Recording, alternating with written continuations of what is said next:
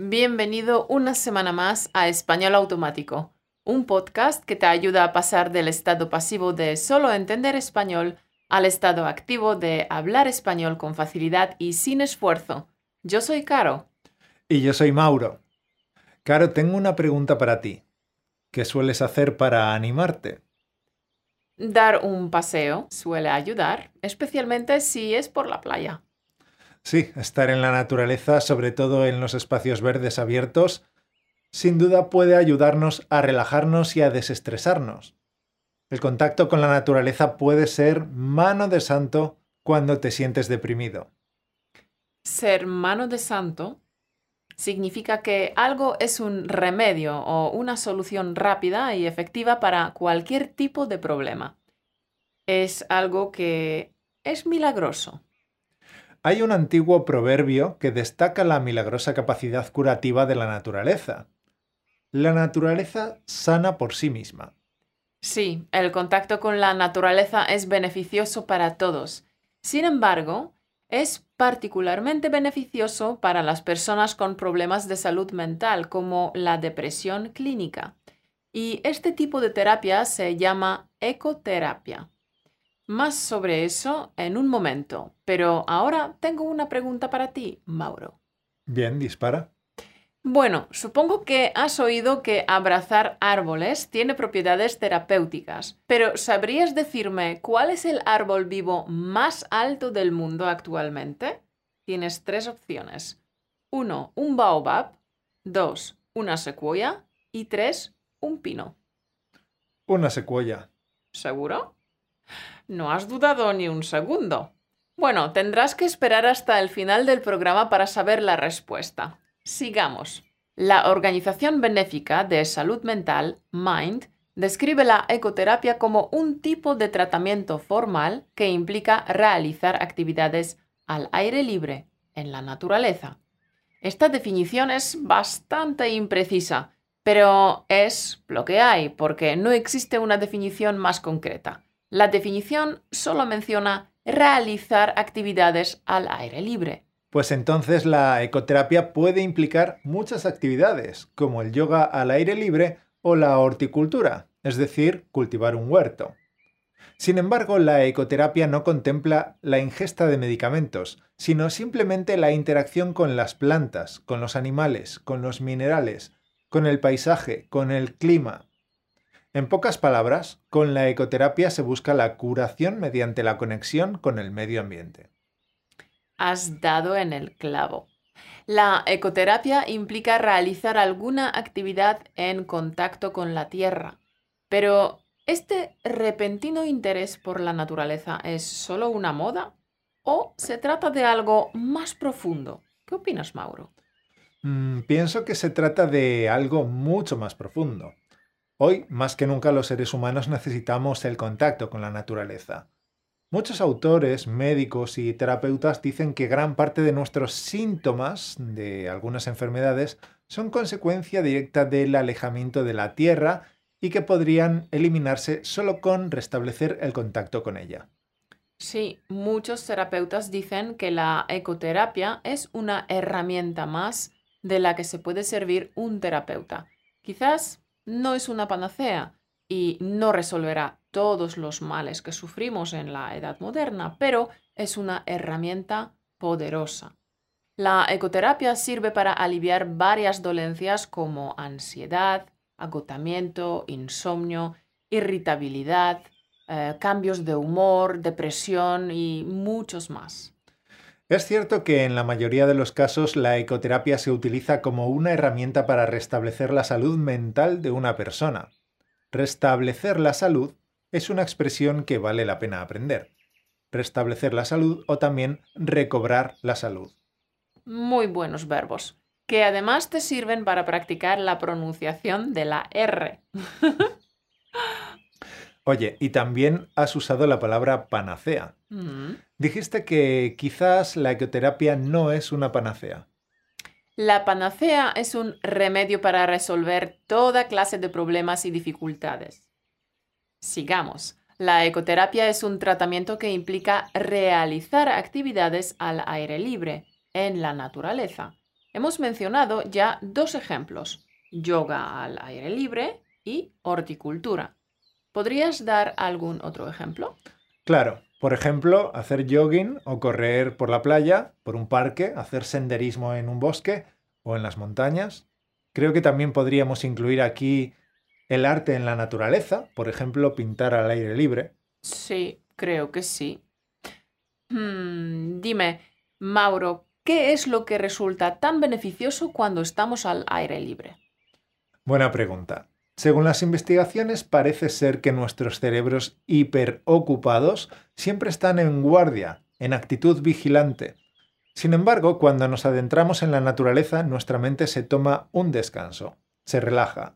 Simplemente al aire libre no hay tantas cosas de las que tendríamos que estar pendientes y podemos relajarnos. Sí, el estilo de vida artificial en las urbes, dominado por las prisas, Ah, la sobreestimulación y la creciente dependencia de la tecnología tiende a embotar nuestros sistemas sensoriales y a generar estados de tensión nerviosa y ansiedad que produce malestar, fatiga, estrés y una profunda desorientación existencial. En estos casos la ecoterapia resulta milagrosa. Hay numerosos estudios que demuestran la asombrosa capacidad curativa de la naturaleza. No es de extrañar que eh, se acuñara el término biofilia. El primero en usarlo fue Eric Fromm, destacado psicoanalista, psicólogo social y filósofo humanista suizo. Biofilia es un concepto que indica que las personas estamos irremediablemente vinculadas a la naturaleza esta conexión es innata. Esto es así porque el 99% de la historia de la humanidad ha transcurrido en estrecha vinculación con la naturaleza. El Homo sapiens ha vivido durante 70.000 años cazando y recolectando al aire libre. Y esa necesidad imperiosa de estar en contacto con el resto de los seres vivos, ya sean plantas o animales, la llevamos inscrita en nuestros genes. Claro, simplemente somos parte de la naturaleza. Por eso experimentamos emociones positivas cuando interactuamos con el medio ambiente. Parece lógico, ¿no? Sí, y muchas de las más importantes dolencias de nuestros tiempos podrían tener que ver con el grandísimo déficit de naturaleza que estamos sufriendo. Eso es. La teoría de la biofilia cobra más relevancia aún cuando nos damos cuenta de que cada vez estamos menos expuestos a nuestro verdadero hábitat ancestral e instintivo. Sufrimos el déficit de naturaleza. Este es el principal motivo por el que la jardinería terapéutica se está popularizando cada vez más. La certeza de que estamos biológicamente condicionados para estar expuestos a la naturaleza y que sin este contacto, nuestra salud puede deteriorarse y nuestra calidad de vida decrecer significativamente. Bueno, quizás mi pequeño test te pueda aportar un poco de sensaciones positivas. A ver, antes te he preguntado cuál es el árbol vivo más alto del mundo actualmente. 1. Un baobab. 2. Una secuoya. 3. Un pino. Y yo he respondido secuoya. Bravo, has acertado. El árbol vivo más alto que se conoce es una secuoya llamada Hiperión que tenía 380 pies y una pulgada, es decir, 115 metros, cuando se midió por última vez en 2017. Hyperion fue descubierto en el Parque Nacional Redwood de California en 2006. Tiene alrededor de 1.200 años y actualmente está creciendo una pulgada y media por año, es decir, 3,8 centímetros por año. Campeón, para darte algunas comparaciones te diré que el Big Ben de Londres mide 96 metros. El edificio España en Madrid mide 107 metros. El edificio Colón en Barcelona mide 110 metros. Las torres de Puerta de Europa en Madrid miden 114 metros. ¡Wow! Todos estos edificios son más pequeños que Hyperion. Desde luego es un pedazo de árbol. ¿Y la Sagrada Familia? No, la Sagrada Familia en Barcelona, en cuanto esté terminada, será más alta, porque medirá 172 metros. Por cierto, Gaudí decidió que no mediría más por una razón, que la explicamos en nuestro videotour por el modernismo de Barcelona. que lo puedes conseguir en el link españolautomático.com barra modernismo. Y ahora recapitulemos el vocabulario que hemos estado discutiendo. La ecoterapia, la horticultura, la biofilia, Ser mano de santo. Una panacea. Restablecer la salud. Recobrar la salud. Antes de terminar el programa, te recuerdo, tesoro, que en español automático vamos a hacer vacaciones y no publicaremos ni vídeos ni audio podcast durante el mes de agosto. Será un mes para descansar, desconectar y cargar las pilas. Pero para los alumnos de nuestro curso Entender conversaciones en español, hemos preparado una sorpresa.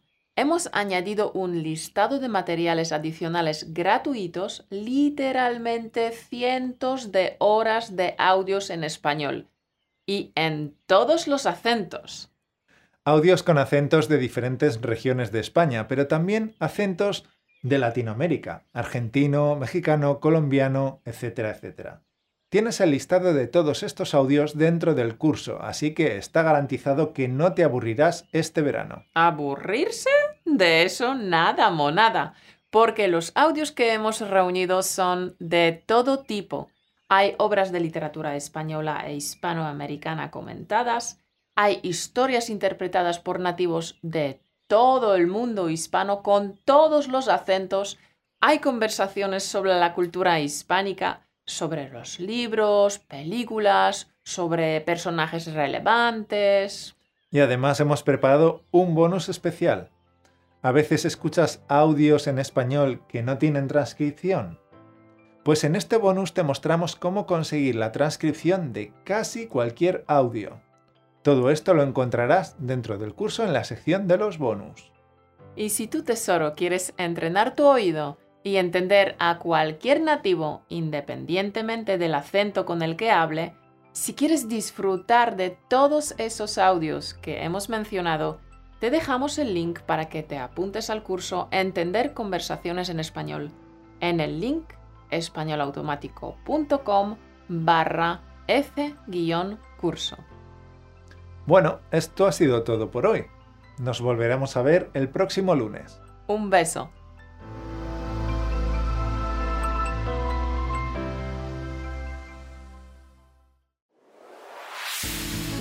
Por escucharnos. Únete a la conversación en españolautomático.com o busca español automático en iTunes.